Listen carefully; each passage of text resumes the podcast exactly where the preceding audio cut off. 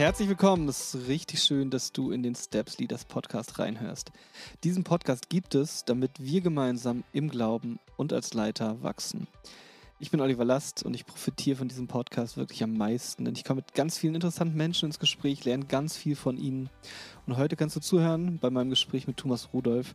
Mit dem habe ich darüber geredet, wie wir uns ganz praktisch als Leiter weiterentwickeln können. Thomas hat richtig viel Leitungserfahrung gesammelt, ist lange Geschäftsführer eines Autohauses, leitet seit vielen Jahren christliche Sommerlager, investiert sich in seine Gemeinde, andere christliche Vereine.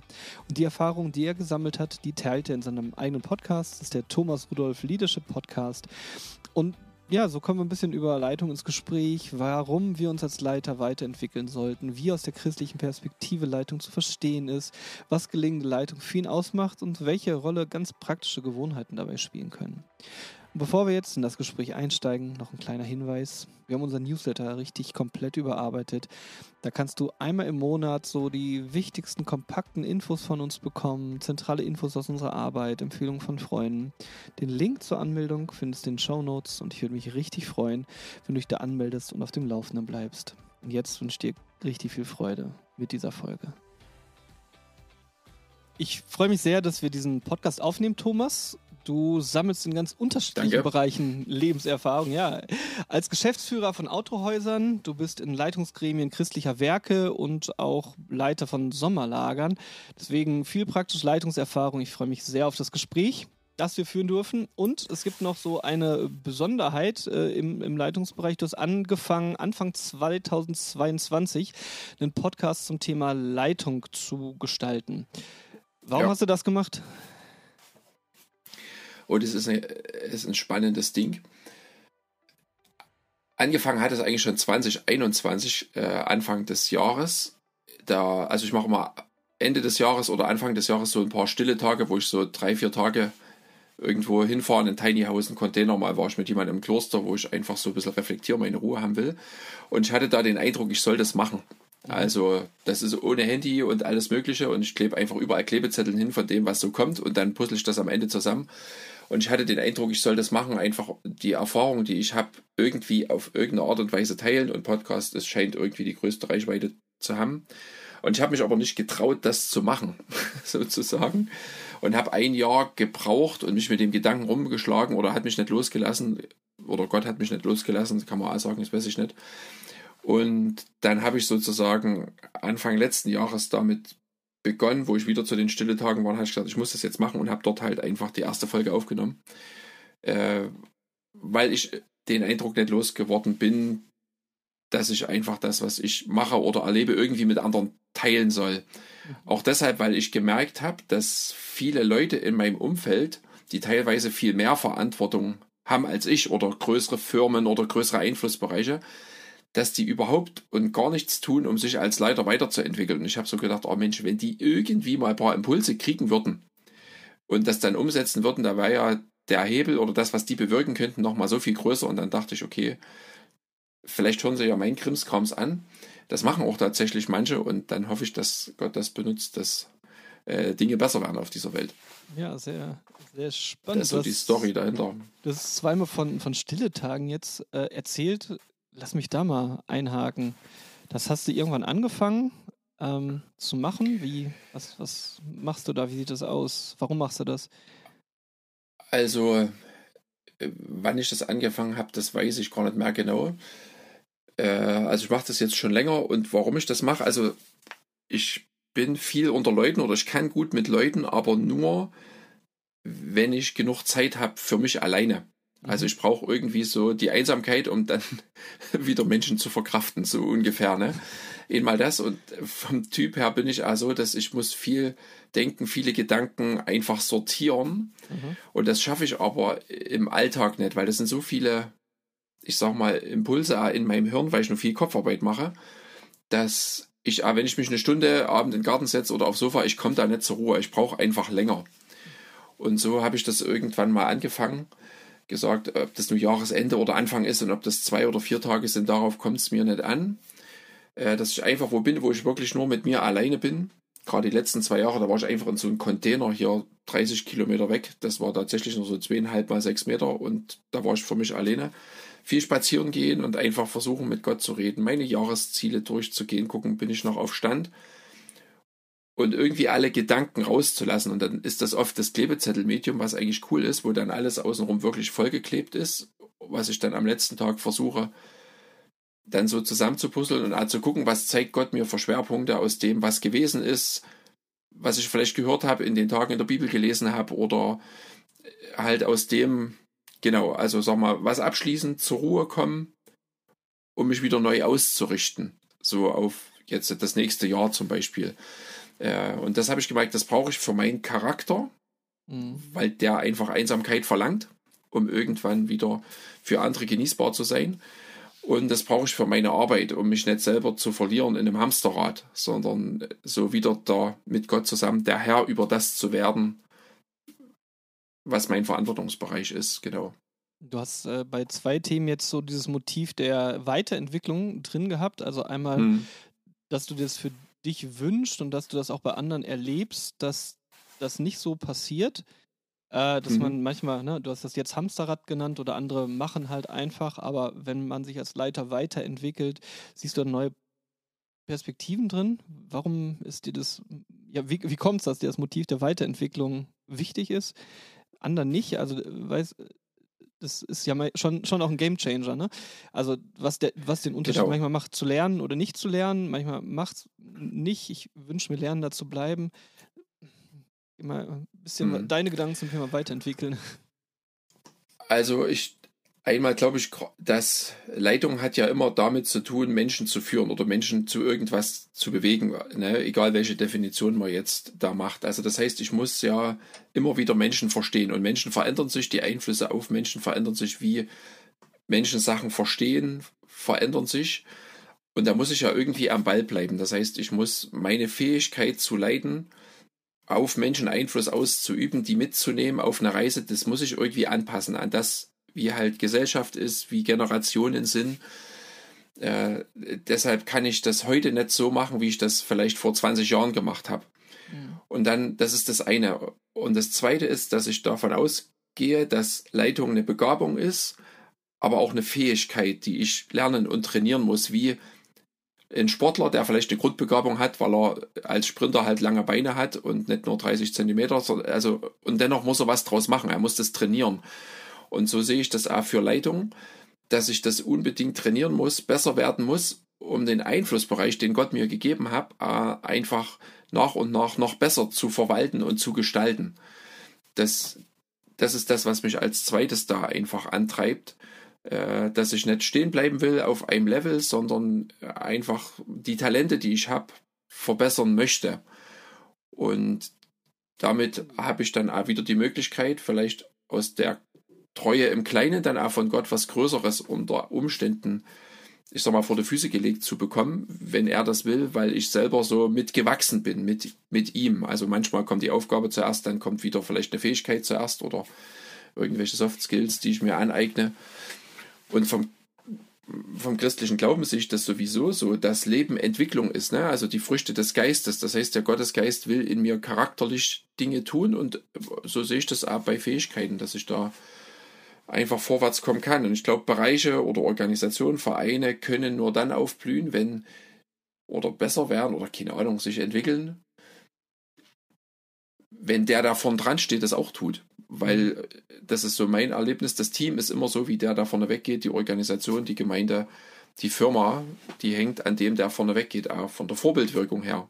Wenn der nichts lernt und fünf Jahre später genauso ist wie fünf Jahre vorher, dann warum soll irgendein Mitarbeiter eine Schulung besuchen? Ne? Oder warum soll irgendein ehrenamtlicher Mitarbeiter sagen, okay, das versuche ich auch besser zu machen diesmal als beim letzten Mal. Ne? Also das sind so die verschiedenen Facetten, die mich da antreiben. Deshalb hatte ich da auch mal so eine, eine Folge gemacht in meinem Podcast über Lernbereitschaft, weil ich das wirklich so wichtig finde. Mhm. Und so gibt so ein T-Shirt, ich kann nichts dafür, ich bin halt so. Ja. Das finde ich echt schrecklich. das kann doch nicht sein. genau. Ja. Ich ja. habe auch den, manchmal den Unterschied, das dass das auch einen Unterschied zwischen Menschen macht, mit denen ich umgehe. Ob sie aus dem, was sie erfahren haben, wirklich bereit sind, zum Beispiel auch da reinzugehen, tief draus zu lernen oder hm. an Stellen irgendwie wie stehen zu bleiben, ne? wo wir alle viele Fehler machen.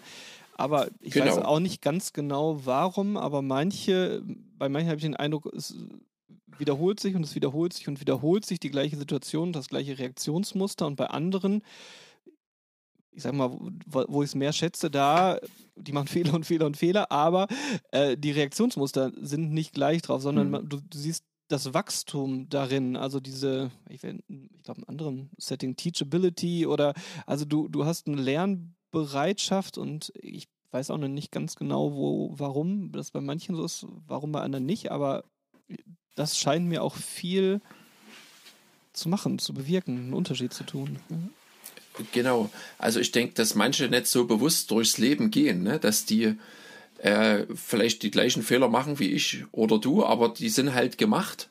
Und dann tritt man nicht so einen Schritt zurück und überlegt mal, oh, was war denn jetzt so auf die Metaebene oder einfach sich selber im Spiegel mal anzugucken oder sowas. Ne? Ich denke, dass das viele nicht, nicht machen und es gab, äh, gibt da, glaube ich, nicht viele Vorbilder, weil die Generation meiner Eltern hat das überhaupt nicht gemacht. Also die hat das nicht gelernt, die musste das nie machen oder äh, da war das Leben halt so, wie es ist. Und deshalb hat meine Generation, gut, ich bin jetzt auch schon über 40, äh, konnte das nicht sehen bei mhm. denen davor. Ne? Und ich glaube, dass das auch daran liegt, dass das viele deshalb nicht machen. Und Leben ist oft oberflächlich, ne? Also das, so nehme ich das wahr und da muss ich mir ja keine Gedanken machen, warum Dinge mir passieren oder wie ich es besser machen könnte. Und wenn ich nicht reflektiere, merke ich manchmal auch nicht, dass ich mich im Kreis drehe und immer wieder das Gleiche falsch mache und oder falsch mache. Mhm. Naja, dass keine Verbesserung eintritt bei verschiedensten Sachen. Ja, also schon auch mhm. dann halt Reflexionsorte suchen, wie du sagst, ne? Also stille Tage, genau. wo man sowas machen kann oder bewusst auch nochmal angeht. War heute noch bei einem Coach einfach unterwegs, mit dem ich gemeinsam Sachen einfach durchgehe und äh, Zum Beispiel, mich genau. weiterentwickle und so weiter, um, um das, äh, um diesen Prozess anzustoßen, weiterzuführen. Ja. ja, genau, aber es ist eine Einstellung, ne, die ich mit Gott unterwegs sein kann oder ich sage müsste oder sollte, dass ich sage, Gott, komm, mach mich dir ähnlicher. Ne? Und wenn ich sage, das geht im Charakter, das ist ja das Vordergründige, aber Gott kann auch alles. Also hieß das auch, äh, verfeinere meine Fähigkeiten, die du brauchst in mir mhm. auf dieser Erde. Ne? Ja, aber ich kenne auch Leute, von denen ich den Eindruck habe, sie sprechen so Gebete, aber ah, weißt du, was ich meine? Also die, dieser Wunsch. Ja, genau, du musst es halt wollen. Ja, genau, und das ist aber auch manchmal spannend, genau, das in aller Ehrlichkeit, das möchte ich auch für mich selber sagen, ne? also jetzt nicht so allgemein, aber das in wirklich großer Ehrlichkeit vor Gott zu bringen, weil ich selbst da manchmal den Eindruck habe, dass man sich Selbsttäuschung erliegen kann. Ne? Also Gott den mhm. Wunsch, mhm. du kannst alles aus mir machen, und, aber ich höre das und denke mir, die Veränderung, ah, bist du wirklich bereit, ne, den schmerzlichen Prozess zu gehen oder so, ne? Hm. Genau, und es, ich glaube, dass man da manchmal ein falsches Verständnis hat. Also ich habe, wo ich Jugendarbeit gemacht habe, ja überhaupt nicht so geredet und gedacht, ne, dass es da nicht um die großen Dinge geht, sondern dass es irgendwie die kleinen Schritte sind, die mehr bewirken ne, und dass Gott manchmal im Kleinen an uns wirkt, um nach und nach mit vielen kleinen Sachen halt Großes zu bewirken und dass es nicht mit dem Hammer kommt und nicht immer laut, und dass es nicht immer die übelsten Fortschritte gibt, die ich sehe, dass ich heute auf einmal anfange, jeden Tag drei Kapitel Bibel zu lesen, wo ich gestern noch gar keine Bibel hatte oder die im Regal verstaubt ist oder sowas. Ich glaube, dass Gott eher in den, die, die kleinen Dinge benutzt mhm. äh, zum Vorwärtskommen, zur Reifung, weil wir die auch verkraften, die großen Sachen verkraften wir manchmal ja schlechter. Ja. Hm, naja. Was ist drin haben? Ja, ist schon mal äh, äh, interessant für mich, uns ein bisschen treiben zu lassen. Du hast äh, dich auch weiterentwickelt. Du hast an unterschiedlichen Stellen ähm, Leitungserfahrungen gesammelt. Hm. Nimm uns mal ein bisschen auf deinen Weg mit, der, ja, wo, wo du Erfahrungen einfach gesammelt hast. Erstmal so ein paar deiner Stationen vielleicht auch mal verstehen. Ja, klar. Also ich hatte den Vorteil, dass ich irgendwie fromm aufgewachsen bin, sag ich mal so, oder also im Gemeindekontext. Mhm. Ganz normal Brüdergemeinde, äh, mitarbeitsorientiert, allgemeines Priestertum, dieser ganze Krimskram, sag ich mal so, von frommen Worten hat mich umgeben. Äh, und da war das auch klar, dass man irgendwie in irgendwie aktiv ist, so würde ich das mal sagen. Ne? Und dann hat mich mit der neunten Klasse jemand gefragt, ob ich mir das vorstellen kann, halt äh, Jungschar mitzuarbeiten. Das war so der Einstieg. Und irgendwann habe ich dann mit jemand halt Jungschar geleitet, weil das jemand anders wieder in uns gesehen hat, dass wir das machen konnten. Dann kam ein Jugendcafé dazu. Dann war ich irgendwann in der Jugendleitung äh, bei uns und dann kamen so Events dazu wie Solar oder unser Jugendtag, den wir in Tierfeld damals noch hatten. Also so, ja, irgendwie hat es halt Spaß gemacht, vorne wegzugehen und Dinge zu tun und andere haben scheinbar gesehen, dass das gelingt oder nicht immer bequem war mit mir, aber das ist irgendwie doch vielleicht ganz gescheit war, keine Ahnung, das weiß ich nicht. Ja, und so konnte ich halt wachsen und der Einfluss ist halt dann größer geworden oder Veranstaltungen sind größer geworden. Also konnte ich das, also alles, was ich jetzt, oder ja, das meiste, was ich jetzt machen darf, habe ich tatsächlich im ehrenamtlichen Bereich, aber bei uns in der Gemeinde gelernt oder lernen dürfen, Erfahrungen sammeln dürfen, ausprobieren dürfen. Schulungen, klar, die waren damals halt billig, ne? Das, und vieles wende ich jetzt an, was ich einfach im ehrenamtlichen Bereich in Schulungswochen lernen konnte. Ne? Mhm. Wo ich damals für die Woche 180 Euro bezahlt habe, das bezahle ich jetzt teilweise für eine Stunde. Äh, aber ich habe halt die Tools im Ehrenamt oder bei Evangelium für Kinder oder Forum Wiedenest, wo ich angestellt war, da halt lernen dürfen. Ja. Und das war schon cool. Ne? Ja. Äh, aber ich habe mich da mir wenig Gedanken gemacht, äh, sondern ich habe einfach die Dinge getan, die naheliegend waren, ne? die mir Spaß gemacht haben oder wo eine Lücke war. Und habe mir jetzt, da war, jetzt war ich überhaupt nicht reflektiert, ne? da, dass ich überlegt hätte, sollte ich Jungschar-Mitarbeiter werden oder nicht. Das habe ich, die Frage gab es gar nicht, ne? Oder mhm. ich wusste gar nicht, dass ich mir die Frage eventuell hätte stellen können oder sollen. Sondern die Frage kam, ich dachte, ja, war ein ganz komisches Motiv, warum ich ja gesagt habe. Äh, aber ich habe es einfach gemacht. Ne? Und das war bei den anderen Sachen auch so. Ja. Da war ich nicht so unterwegs, dass ich da mit Gott irgendwie ins Reflektieren gegangen wäre. Oder ist das dein Wille? Oder ist das gut für mich? Schaffe ich das? Ne? das ich habe es einfach gemacht. Und es ist mit der Zeit aber gewachsen, dass du das. Äh irgendwie schon. Ne? Genau, und habe gemerkt, dann so, was sind meine Begabungen, dass dieses vorneweggehen und Leute inspirieren, mitzugehen, dass das irgendwie vielleicht ein Ding ist, was Gott in mich reingelegt hat. Äh, und einfach vor Leuten stehen hat mir keine Not bereitet, da irgendwas zu machen, relativ spontan halbwegs sinnvolle Dinge sagen zu können oder strukturiert Sachen vorstellen zu können, was ja mit Leitung einfach gut zusammengepasst hat. Und so hat Gott mich, ohne dass ich irgendwie den Prozess bewusst angeschoben hat, eigentlich in dem ganzen Ehrenamt auf die Aufgaben vorbereitet, die ich jetzt machen darf. Ne? Und konnte ganz viel lernen, äh, viele Fehler machen. Ich würde vieles nicht mehr so sagen und nicht mehr so machen, was ich damals gemacht habe. Äh, wo ich äh, hoffe, dass meine Kinder in ihren Mitarbeitssachen, die sie jetzt machen, gewisse Fettnäpfe auslassen und so weiter. Ja, genau. Also das war in dem Sinne ein cooler Weg. Also den ich gehen durfte und bin da, ich sage jetzt mal, dankbar, dass ich das im Rahmen einer Gemeinde, die natürlich auch froh war, dass jemand was gemacht hat, ne, äh, einfach ausprobieren konnte und meine wilden Jahre da einfach verbringen konnte im Gemeindekontext und immer Leute hatte, die es gut fanden, was wir zusammen gemacht haben. Cool. Also du, du hast viel im ehrenamtlichen Kontext, Gemeinde, Jungschar, dann genau. Solas und so weiter äh, ja. gelernt. Jetzt äh, bist du in einem Autohaus auch, als ein Autohaus, mhm. Autohäuser da zusammen. Sag, nimm uns da mal ein bisschen mit rein. Was, was, erlebst du da gleich? Was erlebst du da unterschiedlich? Du hast schon gesagt, manches hat, von, von dem Bereich hat sich dafür vorbereitet. Ähm, was ist, wie ist so das, ja, de, dein Erleben äh, in diesen Bereichen.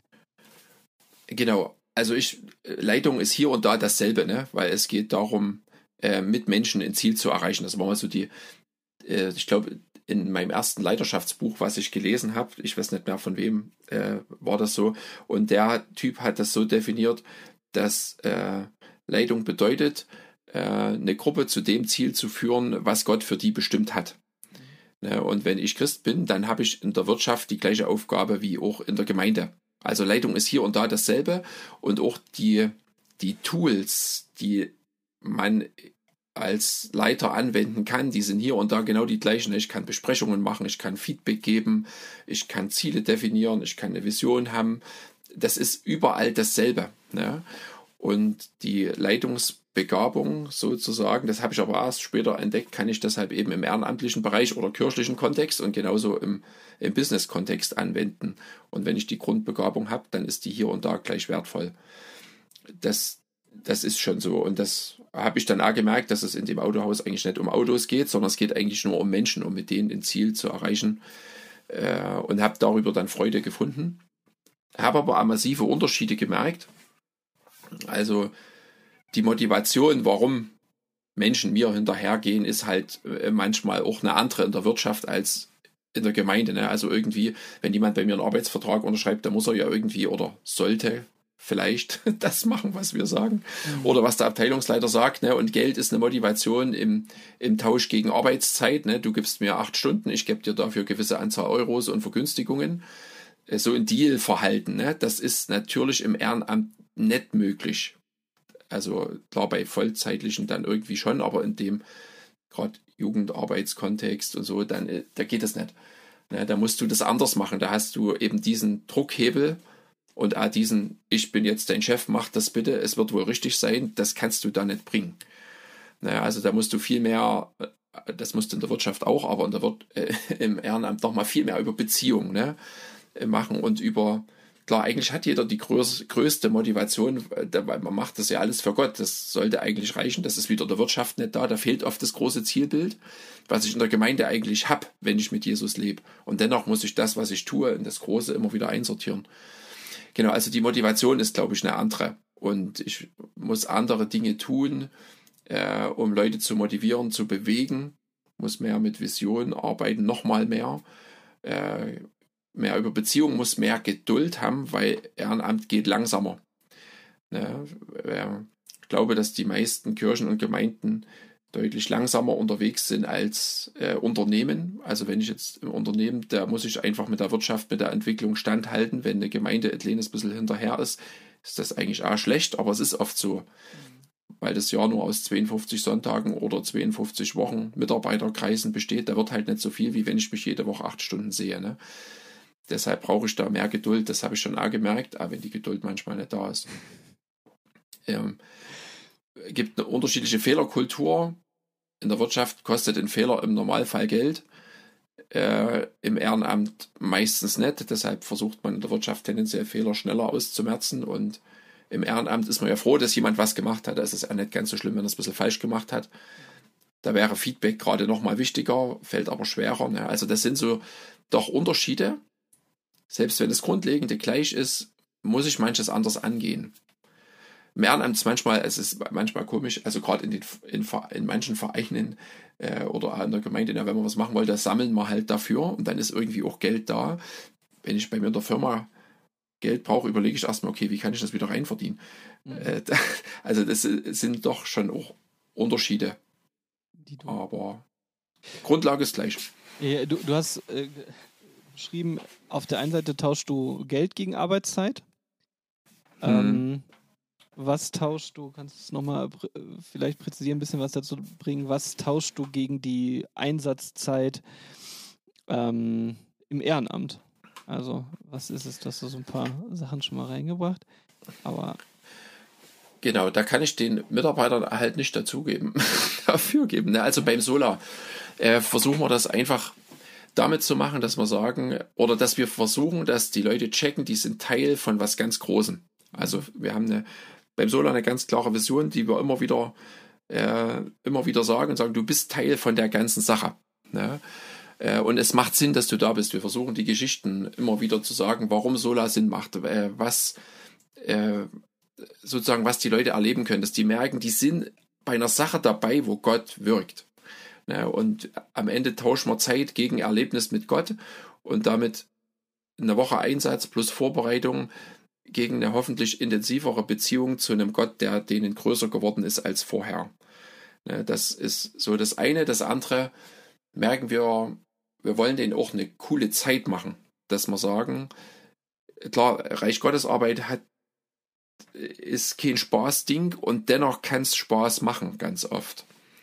Ne? Und das versuchen wir zu machen, dass man einfach gute Zeiten erlebt, dass es einfach ein cooles Abschlussessen gibt, äh, was auch richtig viel Geld kostet und dass man einfach äh, miteinander lachen kann und einfach das Zeit ist, um äh, persönliche Beziehungen entstehen zu lassen. Also, dass man äh, die Zeit gern einsetzt, weil man zwar körperlich K.O. vielleicht, aber doch irgendwie auch beschenkt dann nach Hause fährt. Ne? Also, das ist so beim Solar, im Solar-Leitungsteam versuchen wir einfach auch viel Zeit miteinander zu haben, dass es uns miteinander gut geht, dass wir sagen, hey, wir kommen gerne in die Teamtreffen und die sind manchmal nicht effizient, mhm. aber es fetzt einfach miteinander. Und das, glaube ich, ist auch für die Generation jetzt einfach wichtig. Ich kann nicht nur effizient führen im Ehrenamt, sondern ich muss sehr partizipativ, dass die Leute voneinander profitieren, dass manchmal so ein Mitarbeiterkreis eher auch wie ein Hauskreis ist oder eine Kleingruppe und dass Freundschaften entstehen. Und das, glaube ich, ist dann ein guter Tausch, den Leute auch mitmachen, weil es persönlich einfach eine gute Zeit ist. Und wenn ich auf das große Ganze und das Gott erleben in dem, was wir tun, Wert lege, dann ist das was, wo ich sage, hey, das ist einfach ein Deal, den kannst du eingehen, das macht Sinn. Aber es ist nicht so faktisch und ich muss mir auch wirklich Mühe geben, darauf Wert zu legen. Ja. Warum ist das Partizipative jetzt so wichtig? Also warum reicht es nicht effizient führen? Was hat sich da äh, geändert? Was erlebst du da? Also ich glaube schon, äh, dass das reicht. Und manche Sachen muss man manchmal auch einfach nur effizient machen, dass es ja. irgendwann mal fertig wird. Ne? Mhm. Also das geht nicht anders. Äh, aber ich glaube, dass es wichtig ist, dass die Leute das große Ganze immer verstehen. Ne? Also jetzt, wenn ich es jetzt auf unser Solarleitungsteam betrachte, da hat ja jeder irgendwie so seinen kleinen Aufgabenbereich auch. Aber in dem Moment, wo wir zusammenkommen und jeder, also wir haben oft am Anfang so eine Zeit, okay, was habt ihr erlebt, was gibt's für Updates aus eurem Bereich und dann kommen halt viele coole Erlebnisse und man freut sich miteinander. Ne? Es verbindet halt ungemein. Und dann steht man auch als Team, wir waren jetzt für diese Saison neun Leute, dann stehen alle für Solar. Ne? Und allen macht das gleich Spaß und jeder weiß irgendwie, wie das große Ganze dasteht ne, weil man Teil hat an dem Erleben des anderen. Und ja, wenn mein Bereich dann manchmal vielleicht trocken ist, merke ich doch, ah Mensch, die haben wie ein kleines Wunder erlebt und dann freue ich mich mit. Mhm. Und das, äh, das ist manchmal so ein positives Ping-Pong-Spiel, wenn man äh, dafür sich Zeit nimmt. Ne? Und die Leute verstehen sich miteinander, manchmal blind miteinander, man weiß, warum man Dinge tut. Und es gibt weniger Missverständnisse, weil man einfach viel Zeit hat, miteinander zu reden. Das, äh, das ist schon gut, das liebe ich auch, aber es kostet halt Zeit. Und dennoch äh, hat es gute Auswirkungen, glaube ich. Ja. Hm. Wir merken, du hast schon viele Erfahrungen gesammelt auf deinem Weg in ganz unterschiedlichen Bereichen. Äh, ich habe mir so die Frage gestellt, nimm jetzt einen jungen Leiter, junge Leiterin, ähm, die ihre Erfahrung jetzt gerade am Anfang sammelt. Wenn du dich da hineinversetzt und nur ein paar Minuten Zeit hättest, dich aber fragt, hey, was ist wichtig für mich als Leiter? Den, wie nennt man das? Wirtschaft, den Elevator Pitch, das, was du im Aufzug weitergeben würdest, der die, die, die paar Minuten hm. zur Leiterschaft auf einen Kern runtergebrochen. Was würdest du der Person sagen, wenn die sagt, komm, gib mir mal die, das Wichtigste für dich weiter? Mhm. Das ist echt fies, aber du hast mir ja so ein paar Sachen vorher schon gesagt. Deshalb habe ich mir hier wirklich mal Gedanken gemacht. Was würde ich denn sagen? Das ist echt, das ist schwierig und wahrscheinlich so wie ich bin, je nachdem, wer mir wann zu welcher Tageszeit, in welcher Situation gegenübersteht, würde das jedes Mal anders sein. Ja, das ist echt so. Äh, aber ich habe gesagt, okay, was, was habe ich gemerkt? Also drei Punkte. Das erste ist, man könnte so viel machen, gerade in der Gemeinde, wenn es jemand gäbe, der sich den Hut aufsetzt und der sagt so, ich übernehme die Verantwortung für das und drei andere machen mit. Ne? Also so dieses, sei initiativ und übernimm Verantwortung und warte nicht, bis irgendjemand kommt, sondern machst du. Und wenn du entdeckt hast, dass du halbwegs eine Leitungsgabe hast, dann ist es dein Ding, dann musst du das einfach machen. Sozusagen. Also übernimm Verantwortung. Ne? Dann das andere, Punkt zwei, es geht immer um Menschen. Es geht nie um dich als Leiter, dass du eine gute Bühnenpräsenz hast, dass du Likes kriegst, dass du Lob kriegst, sondern es geht immer darum, dass du andere erfolgreich machst, dass andere was davon haben. Also du diene mit deiner Leitungsgabe den anderen. Das ist so für mich Punkt zwei. auch wenn man nicht im Diener dann sozusagen irgendwie versackt. Ne? Also so dienende Leiterschaft ist, halt, ist auch ein zweischneidiges Schwert. Und dann das dritte, überleg dir, warum du das machst. Was ist dein Antrieb? Was ist deine Motivation? Wo willst du hin? Und rede darüber. Also hab den Grund für dein Tun immer parat. Das, das ist wichtig, selbst wenn du es nicht auswendig kannst, schreib's auf und dann zieh's immer raus. Ne? Also so dieses, äh, hab eine Vision, rede darüber, diene anderen damit und ergreif du einfach die Initiative und dann gib Vollgas. Und wo ich das jetzt, jetzt höre, lang, nee, also es, ähm, war, war, war, der kurze äh, Fahrstuhlspruch. Also wie gesagt, so ein paar Fragen schicke ich ja im Podcast immer so als Leitthemen äh, so mit. Das ist ein bisschen Vorbereitung da ist. Die Antworten kenne ich noch nicht. Als ich die drei jetzt gehört habe, hatte ich so den Eindruck, die ähm, reagieren auf Dinge, die du, ähm, die du als Mangel erlebt hast oder als an manchen Stellen als Mangel einfach erlebst. Also, wenn ich da nochmal einhaken darf, ne? sei initiativ hm. an diesen hm. Stellen, also pack an, wenn du diese Leitungsbegabung in dir siehst, dann bring sie zur Entfaltung, reagiert ein Stück weit auf den Punkt, dass du den Eindruck hast, es wird nicht so viel möglich gemacht, weil Leute zu zurückhaltend sind, weil sie nicht freigesetzt werden, diese Sachen zu tun oder Warum ist das wichtig? Ja, ja, man erlebt das. Also manchmal steht eine Gruppe zusammen, ah, was macht man oder was könnte man denn machen? Ne? Und es braucht einfach jemand, der sagt, wir machen das jetzt. Mhm. Ne? Wir fahren jetzt dort und dorthin. Ich steige schon mal ein, können vier Leute mit ins Auto einsteigen oder sowas. Ne? Also so in den kleinen, dass Dinge in Bewegung kommen, braucht oftmals einen, der es anschiebt. So, das, das merke ich also im Ehrenamt, in der Familie, im Freundeskreis.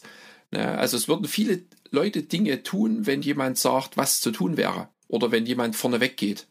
Oder sowas. Ne? Also das ich selber ja so erlebt. Manchmal habe ich einfach keinen Bock und zu Hause oder dann wird halt nichts. Ne? Als Ehemann und Papa, Familienvater ist es eigentlich oft meine Sache, das auch zu Hause zu leiten. Ne? Und dann merke ich das ja auch an mir hautnah, wenn ich gerade keine Lust habe.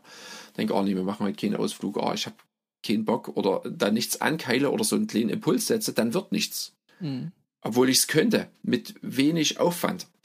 Ja? Also äh, nicht jeder ist ein Leiter, aber viele gehen gern hinterher, wenn sie ein lohnendes Ziel oder eine lohnende Aktion oder sowas haben. Ne? Also das erlebe ich halt selber an mir und ich denke, oh Mensch, es könnte so viel werden, mhm. wenn Leute sich in Hut aufsetzen und sagen, jawohl, ich, ich mach's einfach. Ne? Das zweite, was dir ah. wichtig war, es geht dir nicht, es geht immer um Menschen, nicht um dich. Hm. Mhm, mhm. Ähm, genau. Warum ist das wichtig für einen Leiter? Äh, also mein, mein Bild von einem Leiter ist wie ein, ein guter König. Ne? Also jemand kriegt ein Reich und mhm. ein, ein König ist ja auch ein Leiter, klar, und eine gute Monarchie ist für mich einfach die Top-Staatsform. Das darf man jetzt auch nicht so laut sagen, aber das finde ich richtig gut. Weil Gott ist für mich auch so ein König, der sich aufopfert ne? und für andere, für andere da ist und der sagt, ich bin ich stehe zwar vorne dran, aber ich stehe nur vorne dran, damit die Leute es gut haben, für die ich verantwortlich bin. Mhm. Sozusagen. Ne? Jetzt heiße ich zwar Chef bei uns im Autohaus, aber wir haben jetzt fast 100 Leute. Am Ende gibt es mich dort nur, dass die ihr Auskommen haben und dass wir zusammen einfach für Kunden da sind. Ne? Also ich spiele eigentlich dort keine Rolle, obwohl ich ganz wichtig bin, aber es geht nicht um mich, was ich anhabe, was ich ein Büro habe, was ich ein Auto fahre oder sonst was, sondern äh, eigentlich hat man ja immer einen Zweck, ne? Und der Zweck des Leiters ist, andere dazu bewegen, etwas zu tun, wieder für andere, sozusagen. Und da ist einfach das, was, was Gott gemacht hat mit Jesus auf dieser Erde und einfach komplett sich klein gemacht, einfach für mich das Top-Vorbild, ne? Mhm. Äh, weil ein Leiter, der sich also um sich dreht oder auf seine Privilegien, Prämien, Boni oder sonst was fokussiert ist, der hat halt eben nicht den Fokus auf das, wofür da ist, für den Zweck. Ne? Deshalb ist mir das wichtig, in Abgrenzung dazu, dass man dann nicht alles selber immer sauber macht und für jeden kleinen Job selber verantwortlich ist, ne? sondern ich brauche das Mindset, die Menschen sind das Wichtige. Sonst klappt das nicht. Ja, äh, zwei Sachen, zwei Gedanken äh, an der Stelle. Einmal, mhm. äh, das mal als erstes, ich beschäftige mich mit dieser Frage rund um Herrschaft, Leitung in der Bibel gerade. Und ich finde es wirklich richtig spannend. Äh, 1. Mose 1, ja, 26 beginnt im Prinzip in, äh, der erste Anspruch an den Menschen, ne? also nach lasst uns Menschen machen in unserem Bild. Sie sollen herrschen. Und genau. Offenbarung 22 das Letzte, was Gott dann sagt und zur Erfüllung bringt, sie werden herrschen von Ewigkeit zu Ewigkeit. Dann kommt nur noch der Nachklang, der Epilog der Offenbarung, die dann wieder das direkte Ansprechen ist. Aber diese Klammer, sie sollen herrschen und sie werden herrschen, ah, die, die sich durch die Bibel einfach zieht und äh, wo die Bibel vielleicht auch die Geschichte des Versagens, des Einflusses von Menschen ist und äh, genau. sag mal nachher wieder die Erfüllung, wie diese Herrschaft, wie du sie beschreibst, oder dieses Dienen, dieses für andere, also die Dinge so zu gestalten, dass andere davon profitieren können. Aber dass das äh, wirklich ja. Kern, äh, Rahmenhandlung der Bibel halt auch einfach ist, ne? Genau, also ich glaube, das ist, also damit Erleitung und dieses für andere Dasein, das ist ein zutiefst göttliches Prinzip, das guckt überall raus in der Bibel sozusagen. Ne? Wenn es jetzt nicht die typischen Leitungs- oder Herrschertexte vielleicht am Maß gibt, aber es ist überall. Ja. Das kommt durch. Und hm. du, du, hast jetzt so angerissen bei dem Thema auch äh, für andere Dasein. Das ja. wird gepackt manchmal unter den äh, schönen Begriff der dienenden Leiterschaft, also auch angelehnt dessen, dass äh, Jesus uns die Aufforderung gibt. Ne? Der, der, Diener, äh, der genau. Leiter ist der Diener für alle, die Füße äh, des anderen auch wäscht. Ähm, ja, eigentlich ein schönes Leitungsprinzip, nicht der König zu sein, habe ich auch im Autohaus gedacht. Du hast das eher schön gesagt. Der Zweck vom Autohaus ist für die Kunden und für die Mitarbeiter da sein. Der Zweck vom Autohaus kann genau. ja auch sein, dass deine Autos und äh, Yachten oder was auch immer an den Stellen größer werden. Wäre ja auch ein, äh, ein Auto. Äh, auch schön, ja. Auch, genau, kann man, kann man auch machen, aber du hast ja den, den Zweck ja anders formuliert, was ja diesen Blick auf den anderen macht. Und da war jetzt gerade aber den Begriff dienender Leiterschaft, was ja auch äh, positiv oft mhm. assoziiert ist. Ich bin der Leiter ähm, und gebe mich für den anderen hin, aber du sagst es ja auch irgendwie ein bisschen zweischneidig. Genau, also klar, wenn ich ein guter Leiter sein will, dann muss ich ein Diener sein und im christlichen Kontext hat natürlich Dienen auch einen ganz, ganz hohen Wert. Ne? Mhm. Und dann wird es oft verstanden, dass ich, ich sage jetzt mal, das überspitzt jeden Dreck mache. Ne? Und dass Leiter die dienende Leiterschaft zelebrieren, dass die am Ende alle Aufgaben und alles machen und jeden Kleinkram, aber eigentlich zu ihrer Leitungsaufgabe gar keine Zeit mehr haben oder keine Kraft und mhm. Energie, ne? weil sie eben nicht mehr Leiter sind oder dienender Leiter, sondern Diener. Mhm. Und das, glaube ich, das ist so ein bisschen eine Spannung, dass ich, äh, ich finde dienende Leiterschaft gut und das ist, äh, der Kern von einem Leiter ist, Diener zu sein, das ist ganz klar. Aber ich glaube, ein Leiter dient seiner, nennen wir es mal Gruppe oder dient am meisten, indem er gut leitet und indem er alles so organisiert, dass er einfach leiten kann und dass die langen Linien äh, gelegt sind, dass bekannt ist, wo man hingeht, dass die Aufgaben gut verteilt sind und dass er eben nicht jeden, jeden Furz selber macht, aber dass er dort, wo es nötig ist, dann selber auch die Dreckarbeit macht und dass er dann der Letzte ist, der zuschließt und nicht der Erste ist, der geht, wenn eine Veranstaltung vorbei ist. Das dann schon, ne? Aber wenn er das immer macht, ist vielleicht auch ungesund. Das kann man ja auch organisieren und delegieren. Ne? Also das ist so dieses Dienen, übelst wichtig, äh, am ehesten in meiner Einstellung mit meiner Leitungsgabe, aber nicht in allen Aufgaben.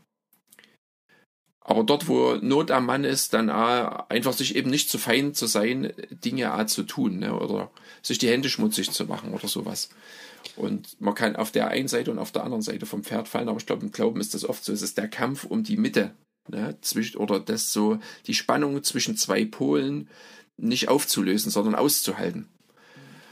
Ja, das ist so, das sind so meine Gedanken zur dienender Leiterschaft. Also den Schwerpunkt zu haben, ich bin ein dienender Leiter, aber ich bin ein Leiter, der dient. Und genau. auf der anderen Seite, Richtig. ich bin nicht der Diener, der, wenn da noch irgendwo Zeit übrig bleibt, nachdem ich ganz viel gedient habe, dann genau. noch leitet. Also wo man dann äh, ja auch in einem gut gemeinten christlichen, äh, also sind ja auch gut gemeinte Überzeugungen und dienen ist ja auch gut. Ne? Das ist ja nicht die Abrede, ja. aber schon, dass dieses in dich hineingelegte Leitungsbegabung auch wirklich ausleben, damit andere davon profitieren können. Das, ja. Genau, richtig.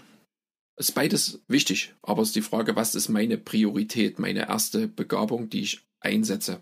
Ja.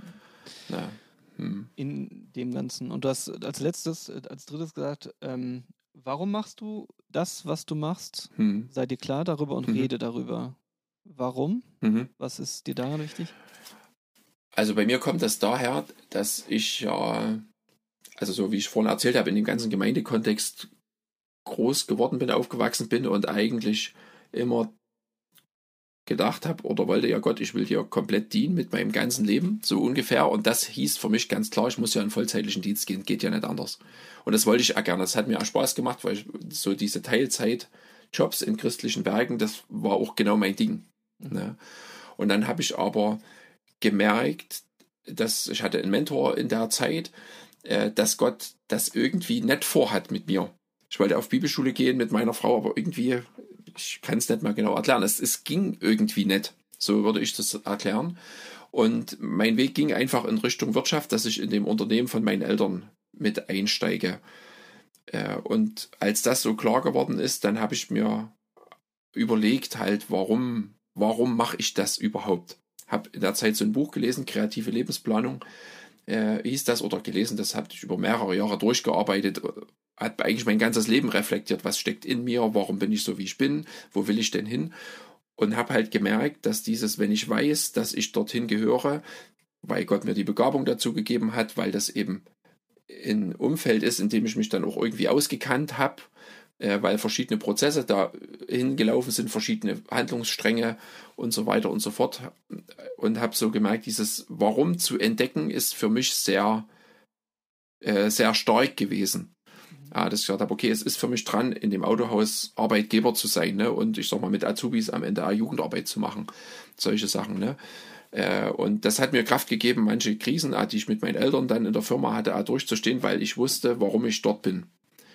Ne? Und merke jetzt, wie wichtig es ist, also im Ehrenamtsbereich, den Leuten auch zu sagen, warum machen wir das und darum zu kämpfen. Wieso gibt es uns denn?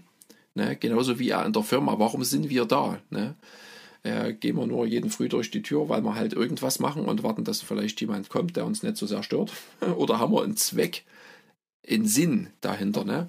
Und die jüngeren Generationen, gerade Y und Z, die brauchen das halt, dieses Warum, dieses Sinnstiftende nochmal mehr. Und cool war, dass Gott das in mich so reingelegt hat, dass ich gemerkt habe, ich brauche das auch. Wenn ich nicht weiß, warum ich irgendwas mache, habe ich keine Power, keine Lust, keine Energie. Und wenn es mal, wenn es Krisen gibt, dann habe ich keinen Bock mehr und gebe auf. Vielleicht ist auch deshalb das so, dass dieses Durchhaltevermögen bei jungen Leuten manchmal gar nicht so sehr ausgeprägt ist, weil ein starkes Warum fehlt. Also da bin ich mir selber auch unsicher. Und deshalb ist es mir so wichtig, weil es mir selber hilft und geholfen hat, durchzuhalten. Und zu wissen, dafür trete ich an. Ne? Ja. Also hm ein klares Warum in deinem Leben oder in deiner Aufgabe mhm. hilft dir, auch dann durchzuhalten, wenn es schwierig wird. Und ja. wenn ich das nochmal aufnehme, ist ja auch dann anziehend für andere, diesen Weg mitzugehen. Das ist beim Solar ja erklärt. Ne? Also das, das äh, zum Beispiel genau. War noch nicht das Warum. War, es ist wichtig. Ähm, die Aufgabe ist wichtig. Das wird damit erreicht. Wir erzählen Geschichten der Gottesveränderung, die da stattfinden. Also dieses klare Warum äh, hilft dir zum Beispiel in schwierigen Situationen, aber hilft auch einfach äh, anderen sich mit auf den Weg zu machen. Das habe ich jetzt an den Stellen gedacht. Genau, richtig. Ne? Und es klärt sich dann auch viel, weil Leute sagen, nee, das, das triggert mich jetzt nicht. Mhm. Das ist nicht mein Ding. Dafür will ich nicht antreten und dann ist das auch okay. Ne? Ja, ist nicht das Warum, oh. in das ich einsteige. Ja, spannend. Genau, richtig. Ja. Hm. Ich habe in einem Podcast so reingehört, äh, so natürlich in ein paar Folgen auch und äh, eine spannende Sache. Danke. Nochmal so, ja, viele, viele sehr praktische Hinweise, die du äh, in unterschiedlichen Bereichen einfach gibst, wo man sehr kompakt äh, über Themen einfach reinhören kann und ähm, weiterhören kann. Eins, was, wo ich hängen geblieben bin jetzt nochmal, war der Bereich Gewohnheiten. Ähm, du hm. hast dir, berichtest in dem Podcast, dass du dir bestimmte Sachen angewöhnt hast. Mhm. Warum sind die Gewohnheiten wichtig? Äh, ich glaube, so der Ursprung, warum mir Gewohnheiten wichtig sind, liegt so ein bisschen in Selbstoptimierungstrieb oder sowas. Ne? Hab da einige Bücher gelesen und es sind so viele kleine, äh, kleine Dinge, dann immer, wo ich gemerkt habe, ah, wenn ich das hinkriegen würde, das wäre eigentlich gar nicht schlecht. Und es war nie was Großes, ne? sondern es waren immer so kleine Sachen, die eben oft auch nicht schlimm sind, wenn ich sie nicht tue. Also, genau, und dann einfach Bücher darüber gelesen und äh, gemerkt, dass gewisse Dinge, die mir gut tun oder die gut für meine Aufgabe, für meinen Charakter, für mein Leben, für meine Gottesbeziehung sind, immer wieder zu tun, dass das natürlich äh, so nach dem Motto, steht der Tropfen hüllt den Stein, dann eine ganz große Macht hat. Ne? Und gibt es also ein Buch, das habe ich gelesen, Atomic Habits, oder in Deutsch hieß das ähm, 1%-Methode, wo der A erklärt, es geht gar nicht darum, so um ganz große Fortschritte zu machen, sondern einfach kleine Dinge immer wieder tun und es wird in eine große Auswirkung in deinem Bereich oder in deinem Leben haben. Oder also von diesem Sprichwort, was es da gibt, was so von Gedankentat, Gewohnheit, Charakter, Schicksal, wie das miteinander hängt. Und da sind ja die Gewohnheiten auch drin etabliert. Und ich habe das tatsächlich an manchen Sachen gemerkt. Also eine meiner Gewohnheiten ist, ich versuche halt zeitiger aufzustehen als der Rest meiner Familie. Viertel sechs klingelt mein Wecker schon ganz viele Jahre, dass ich einfach früh meine Zeit für mich habe. Also ich muss in Ruhe mit Gott in den Tag starten jetzt nicht, weil ich so besonders fromm bin, sondern äh, weil ich merke, wenn ich aufstehe und dann sind drei Kinder wach, die irgendwie versuchen, ihr Leben in die Schule zu kriegen und dann ist das völlige Durcheinander, dann gehe ich genauso durcheinander auf Arbeit. Ne? Mhm. Das heißt, ich brauche einen ruhigen Tagesstart, also habe ich mir das angewöhnt, ich muss halt einfach zeitig ins Bett gehen, zum Leidwesen meiner Frau, damit ich das früh schaffe. Mhm. Sonst ist mein Tag im Eimer. Ne? Und dann habe ich früh meine Zeit mit Gott, Bibel lesen, trinke mein Cappuccino und dann kann ich auch für meine Familie anders da sein, als wenn wir alle zur gleichen Zeit aus der Schlafzimmertür rausspringen. Das war so das, wo ich gemerkt habe, hey, das macht irgendwie was, das ist Wahnsinn. Ich muss das jeden Tag machen und merke das auch, wenn ich meine, nicht meine Bibel lese, da früh, wenn ich das einfach, bin ja auch nur ein Mensch, eine Zeit lang nicht mache, ich weiß nicht, wie ich das sagen soll, wie dann trockne ich aus, dann fehlt mir was. Ja? Also das, irgendwann merkt man das, dass man eine Gewohnheit nicht mehr macht oder die falsche. Ne? Und da über, über genau dieses Ding, ich mache äh, früh mein, ich sag mal, mein Ritual, habe ich das gemerkt, dass so, das ist ja nichts weltbewegend, dass, dass so kleine Dinge tatsächlich in meinem Leben eine große Auswirkung haben. Oder das mit diesen stille Tagen, ne? das ist ja auch nur eine Gewohnheit, dass ich das jeden, mhm. äh, jeden Monat, äh, Quatsch, jedes Jahr mache. Ich mache einen freien Tag im Monat, das habe ich mir irgendwann mal von meiner Frau gewünscht, einen Tag, den ich nur für mich habe, wo ich auch nicht auf Arbeit gehe. Da waren meine Eltern noch mit in der Firma, das konnten die gar nicht so richtig verstehen am Anfang, dass ich gesagt habe, ich komme jetzt einen Tag nicht mehr, weil ich brauche das, um dann die anderen Tage hinterher wieder besser arbeiten zu können. Das ist also eine Gewohnheit geworden, die ist extrem angefochten, klingt fromm, mhm. die Wirtschaft steht unter Druck, wo ich sage, ich verarsche mich selber, dass ich das immer wieder mehr Termine reinknall. Aber ich merke, dass mir der Tag fehlt, wenn ich den nicht habe. Ja. Also so Dinge, wo ich merke, die sind gut für das, wofür ich verantwortlich bin, dass ich dann versuche, die regelmäßig äh, in mein Leben einzubauen, so wie es halt zu mir passt. Ne? Also das einfach mal so in ein paar Dinge oder einfach, ja genau, dieses Reflexionsding ne? oder Urlaub ohne Handy sozusagen ne? oder viel lesen, das ist eine Gewohnheit, das heißt, ich will immer ein Buch zum Lesen da haben. Ja, Lass gleich um mich mit guten Inhalten in, zu machen. In die konkreten Gewohnheiten einfach, wenn es für dich okay ist, hm. nochmal reintauchen, welche das sind, ja, ja. dass du die nochmal auflistest. Kannst du das nochmal so ein bisschen, ich sage jetzt mal, christlich einordnen? Also ähm, Gewohnheiten, Veränderungen, äh, Gott, macht Gott jetzt nicht einfach die Veränderung in dir als Leiter? Wa warum dann Gewohnheiten? Ist das jetzt... Ähm, ja, was ist das Gewicht? Wie ist dir das in diesem, weißt du, was ich meine? Ist es, äh ja, Aha. genau. Also ich sehe das auch so, dass am Ende Gottes Geist in mir Dinge äh, bewirkt oder dass er ist die Kraft, die Dinge entstehen lässt. Ne? Also das mhm. Wollen und auch das Vollbringen. So jetzt mal von dieser Philipper-Stelle, Philipper hergedacht. Äh, und dennoch glaube ich, dass es meine Verantwortung ist, das, was Gott mir gezeigt hat, dann auch zu tun. Ja, und wenn ich checke, äh, wenn ich abends Cola trinke um 10, dass ich dann nicht schlafen kann und früh ein mürrischer Mensch bin, dann kann ich tausendmal beten, Gott, zeig mir, was richtig ist. Das kann ich selber rauskriegen, mhm. sozusagen. Ne? Also da hat er mir ja einen Krips gegeben, dass ich nicht für jede kleine Sache immer wieder, ich sag mal, beten muss und warten muss. Ne? Äh, das das glaube ich halt auch, dass wenn, wenn ich darauf vertraue, dass Gottes Geist in mir ist, mich erfüllt, dass dann ja auch mein Hirn und meine Gedanken von Gott durchdrungen sind und dass ich deshalb einfach, indem ich meinen Krips anstrenge, als geistlicher Mensch, wo ich mir wünsche, dass ich so jemand bin, werde und immer mehr bin, dass ich dann einfach ganz normal rauskriege, was sinnvoll ist, zu leben und nicht zu leben, in vielen kleinen Dingen. Und dann kämpfe ich eben mit Gott darum, dass ich das tatsächlich in mein Leben reinkriege. Mhm. Dass ich eben früh aus dem Bett komme und dass ich halt äh, mit einer Zeit mit ihm da starte. Das ist halt klar fromm, stille Zeit, wie immer. Ich denke, andere Kulturen haben das gar nicht so. Aber dann gehört auch dieser menschliche Krips dazu, zu sagen, okay, da muss ich halt eher ins Bett gehen und dann muss ich mal einen Wecker stellen und nicht hoffen, dass ich alleine aufwache. Und dann macht es Sinn, dass ich abends sozusagen eben schon weiß, was ich früh lesen will. Ja. Oder sowas. Ne? Oder äh, wenn ich weiß, es ist gut, wenn ich den ganzen Tag im Büro sitze, dass ich mich hin und wieder bewege, dann ist ja klar, dass ich es halt einfach machen muss. Da brauche ich nicht zu beten. Dann kann ich nur sagen, Gott, zeig mir mal, gib mir einen Tipp, was für mich gut ist. Ne?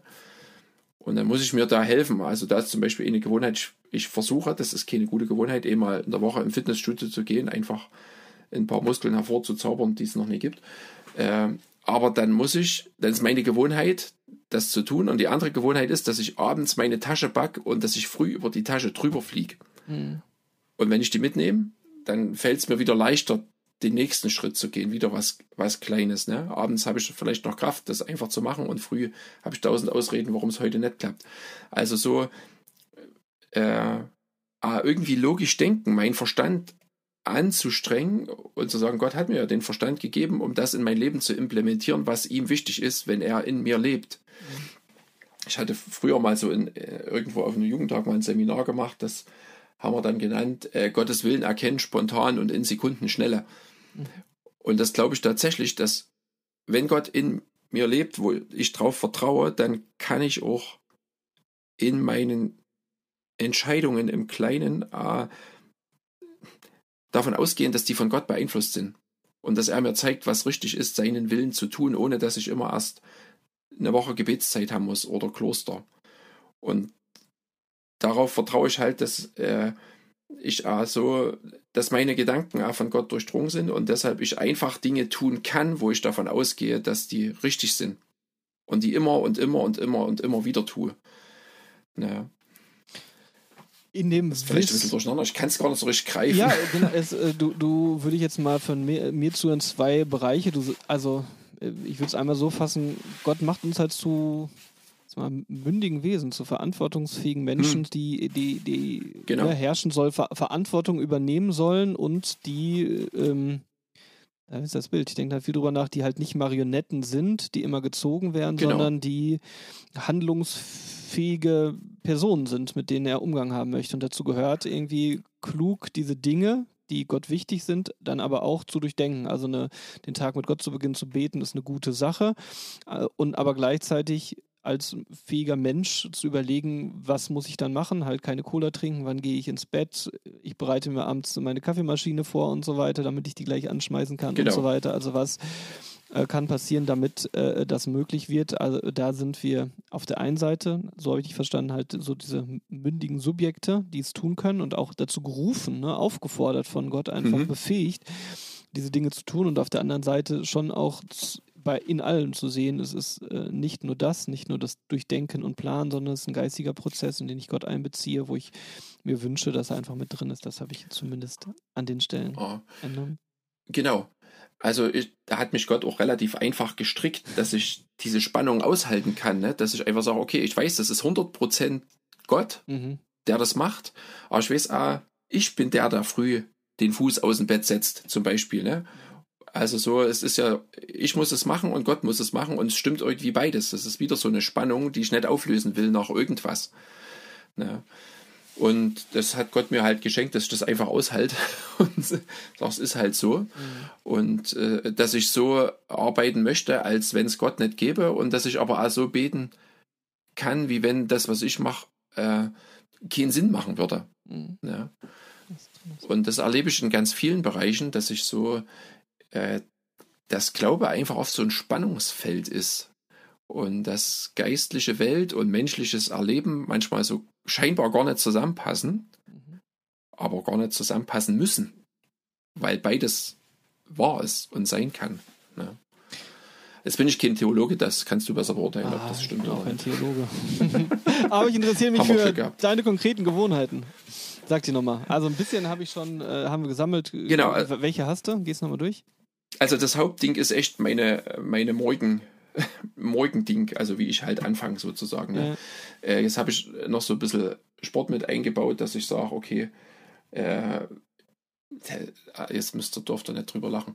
Also, dass ich so, nachdem ich jetzt im Krankenhaus lag, einfach so ein paar Planks mache früher und hab, ich krieg das einfach nicht hin. Ne?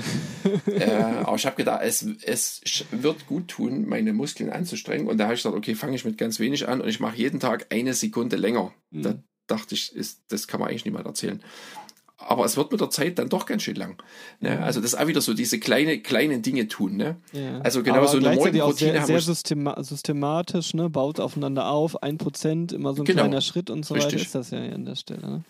Also ich, das ist vielleicht jetzt äh, ganz komisch, ich habe mir aufgeschrieben, was ich früh der Reihe nach mache. Ne? Mhm. Und da steht drin, wann ich mein Cappuccino mache, wann ich die Tabletten nehme, wann ich meinen Blutdruck messe, also so die Reihenfolge. Mhm. Ne? Dass ich sage, das ist meine Gewohnheit, diese Schritte nacheinander gemacht zu haben. Wenn ich das fertig gemacht habe, dann gehe ich dorthin. Wenn ich das fertig gemacht habe, dann gehe ich dorthin. Alles so der Reihe nach. Ne? Noch eine wichtige Gewohnheit sind für mich Bibelverse auswendig lernen, weil ich so viel im Kopf mache. Und meine Schwäche ist, dass ich auch sehr viel schlecht denke über mich. Mhm. Und es mir schwerfällt, die Wahrheit einfach zu denken, die Gott über mich sagt, habe ich angefangen, Bibelverse zu lernen, die halt einfach die Wahrheit in die für mich kritischen Situationen reinsprengen. Ne? Und das äh, ist halt die Gewohnheit, das jeden Früh mitzumachen. Also das rettet mir manchmal einen Arsch. so muss ich das eher sagen. Ne? Dann einfach Reflexionsgewohnheiten, dann einfach eine ganz Aufschreiben ist auch so eine Gewohnheit. Ich kann mir nichts merken. Äh, deshalb schreibe ich mir alles auf in meine Aufgaben-App, die mit Outlook synchronisiert ist. Also ein gutes äh, Management von dem Dingen, die zu tun sind, sozusagen. Das liegt vielleicht auch daran, weil es mich echt nervt, wenn man sich auf Leute nicht verlassen kann. Äh, da, wo ich sage, das möchte ich gern anders machen. Mhm. Gelingt mir auch nicht immer. Also aufschreiben, alles aufschreiben. Ich habe so ein kleines Notizbuch äh, wo ich, ja, was ich unterwegs mit habe, wo ich immer alles reinschreibe, was irgendwie zu machen ist. Und wenn ich eine gute Woche habe, gehe ich das freitags nochmal durch, gucke, dass ich nichts vergessen habe, mache Aufgaben draus. Habe ich mal aus äh, Zen to Done, so ein Buch, also Selbstoptimierung, Minimalismus, so ein Ding habe ich das gelernt. Also das hilft mir zum Beispiel ja, also diese Aufschreibgewohnheit zu haben, also eine wirklich eine gute Terminplanung, dass ich mir heute überlege, was ich morgen früh als erstes auf Arbeit machen muss. Äh, und den Tag durchstrukturiere. Das ist auch so eine Gewohnheit, die mir hilft, einfach äh, zu überleben, sage ich mal so. Ne? Genau, du, oh, vielleicht. Du, du, hast dem Podcast ein paar äh, sehr spannende Sachen rein, auch Reflexionsgewohnheiten haben wir drüber gesprochen. Ich glaube, mhm. viel, viele Sachen, von denen wir echt gut profitieren können in dem. Sag mir, was hilft dir, deine Gewohnheiten zu etablieren? Also, wie, wie machst du das, dass das dann gelingt? Also das habe ich manchmal auch. Also ich plane zum Beispiel, mhm. also ich verändere meine Gewohnheiten auch immer, aber ein Rhythmus, den ich habe, ist eine Wochenplanung zu machen. Ich persönlich genau. plane sehr wenig mhm. äh, für den nächsten Tag. Ich plane äh, monatsweise und dann nochmal halt in der Woche für die nächste Woche, was da läuft und passt dann natürlich dann auch immer noch Sachen an. Ähm, das ist eine Gewohnheit, die ich etabliert habe, wie ich arbeiten kann. Wenn ich jetzt mit Leuten in Kontakt bin, auch sowas rate, dann macht man das ein, zwei Mal, dann vergisst man es aber, ne? Aber du plankst jetzt zum Beispiel ja, ja, genau. jetzt immer, ne, ne? Also und dann geht's weg und dann hast du die Gewohnheit, also es ist keine Gewohnheit ja, ist mehr. Bei sondern, mir natürlich also. Ja, genau, aber dann war es einfach nur eine gute Idee. Ne? Ähm, also wie, warum schaffst du das? oder, oder wie geht das, dass also, diese Sachen etabliert werden, weißt du? Genau, also ich denke, dass ich äh, mehr nicht schaffe, als was ich schaffe, sage ich jetzt mal so. Mhm. Ne? Und auch da wieder durfte ich lernen, wenig ist okay. Ne? Das habe ich auch in so einem Buch gelesen. Was wäre, wenn ich jedes Jahr eine gute Gewohnheit etabliere? Mhm. Da hätte ich jetzt schon 46 drauf. ne? Und das hätte bestimmt irgendwie was gemacht mit mir. Ne? Mhm. Also in dem 1%-Methode Atomic Habits, da ist eins, dass der sagt, du musst die Gewohnheit sichtbar machen. Also, dass du das irgendwie bemerkst. Das ist zum Beispiel meine Outlook-To-Do-Liste.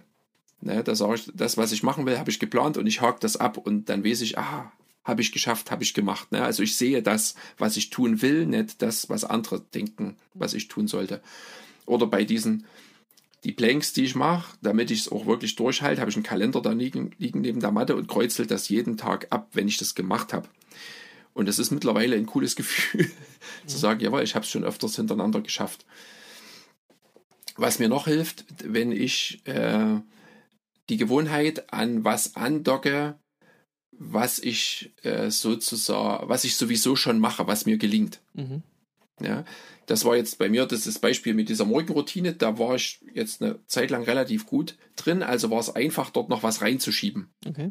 Dass ich gesagt habe, nachdem ich in mein Arbeitszimmer gehe, wenn ich dort bin, mache ich das als erstes. Mhm. Also, weil dann gehe ich durch die Tür rein, sehe, dort liegt die Matte und der Zettel, wo ich das abkreuzeln will, und dann fällt das halt leichter, als wenn das nicht da ist.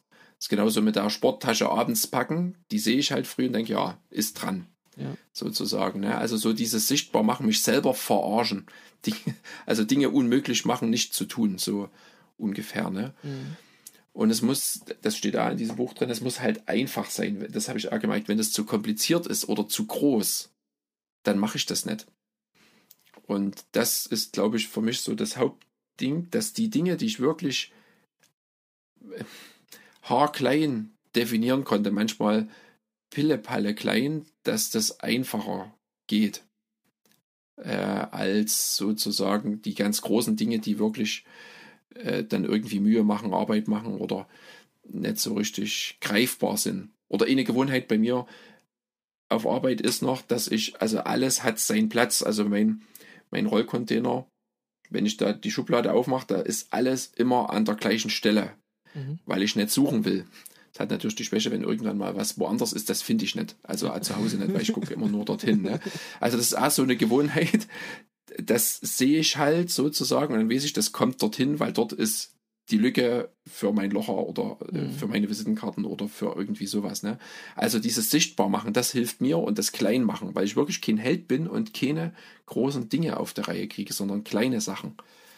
Äh, die helfen mir. Deshalb schreibe ich auch kleine Sachen als Outlook-Aufgabe auf. Ich muss den anrufen oder ich will meiner Frau was mitbringen oder sowas und dann sehe ich das. Ne?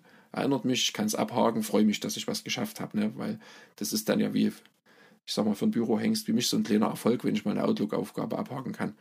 Das ist ja schon fast der Hauptgewinn. Äh, also so, so diese Dinge äh, sichtbar zu machen, was ich tue. Ja.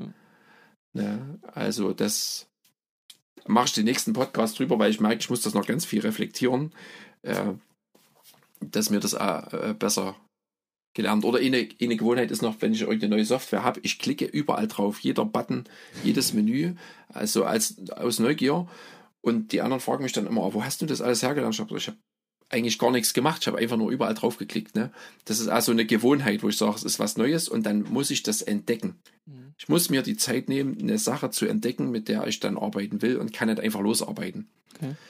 Ja, also solche, solche Sachen halt. Und das ist immer kein Hexenwerk. Das Hexenwerk ist nur dran zu bleiben und es immer wieder zu tun. Sozusagen. Das ja. machen sehr viele spannende Dinge, äh, wo man noch in die Tiefe gehen kann. Ja, finde ich wirklich. Also so, ja, auch Leiter sein hat ja viele Dimensionen, ne? Also Charakterbildung. Ja. Also viele, wie viele Leiter oder wo fallen wir, genau, wo fallen wir über unseren Charakter hinweg? Das hat wirklich eine, diese ich sag mal, tieferen geistlichen Dimensionen. Ne? Wo ist die Ausrichtung? Wo führen wir mhm. Leute hin? Ne? Das, äh, die Dimension der Gottesbeziehung, ähm, ne? Gott dienen, ganz viele Bereiche zusammenarbeiten. Aber, und deswegen jetzt nochmal bewusst, warum ich diesen Aspekt, äh, das sind ja ganz viele praktische Sachen, die, über die wir jetzt gesprochen ja. haben, was man tun kann, was man ja, machen genau. kann. Ähm, manchmal passiert es, dass gute geistliche Ziele, die wir haben, nicht erreicht werden können oder einfach auch nicht erreicht Mhm. werden oder Sachen nicht ins Laufen kommen, weil was auch immer, weil ich äh, nicht es hinkriege, meine nächste Woche zu planen oder weil ich es nicht kriege, Beispiel, ja, weil ich genau. das dann nicht hinbekomme, die tolle, also die wirklich gute große Vision, die vielleicht mir Gott auch gegeben hat, wie auch immer, oder die ich auf dem Herzen trage, weil ich sie nicht runterbrechen kann in ganz konkrete Schritte, in dieser, in Mhm. diese Aufgabenpunkte hinein oder auch so dieser gute geistliche Wunsch, äh, aufzustehen, mich mit, auf Gott auszurichten, nicht, äh, also dann daran scheitert, dass ich einfach nicht diese Schritte der Morgenroutine und so weiter hinbekomme. Also genau, deswegen meine mein ich es Mhm. mein ich's wirklich ernsthaft. Das, das sind ja kleine Sachen, manche Lifehacks einfach, manche Routinen Genau. einbauen, aber die, die Auswirkungen, die es dann auch einfach für mich und für andere haben kann, an den Stellen kann ja richtig groß sein. Also jetzt nochmal so ein bisschen emotional hinten raus. Ja, genau. Das ist halt so, ne? Also es ist die Summe der vielen kleinen Dinge und das ist klar, irgendwie ist vieles für alle wichtig, aber weil man als Leiter hast du halt einen größeren Hebel mit deinem Charakter, mit deinem Leben, ne? Es gucken viel mehr Leute, wie machst du das? Äh, und du bist halt nicht für eine Sache verantwortlich, sondern oft für viele Leute und du multiplizierst dich viel eher in andere und deshalb sind diese kleinen Dinge nochmal wichtiger und haben nochmal eine größere Auswirkung für jemand, der vorn dran stehen darf, vor Leuten stehen darf, als für jemand, der einfach für sich selber verantwortlich ist. Wo die Sachen genauso wertvoll sind oder wichtig, ne? Aber die Auswirkung, Dinge zu tun oder nicht zu tun, die ist halt für einen Leiter nochmal ganz anders.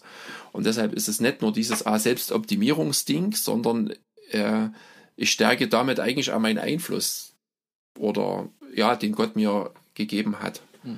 Das ist so also mein Bild auch davon, ja, genau. Und dennoch ist natürlich das meiste irgendwie ein Charakter. Also nicht irgendwie auch, ne? sondern ich leide nicht mit dem, was ich tue, sondern mit dem, was ich bin.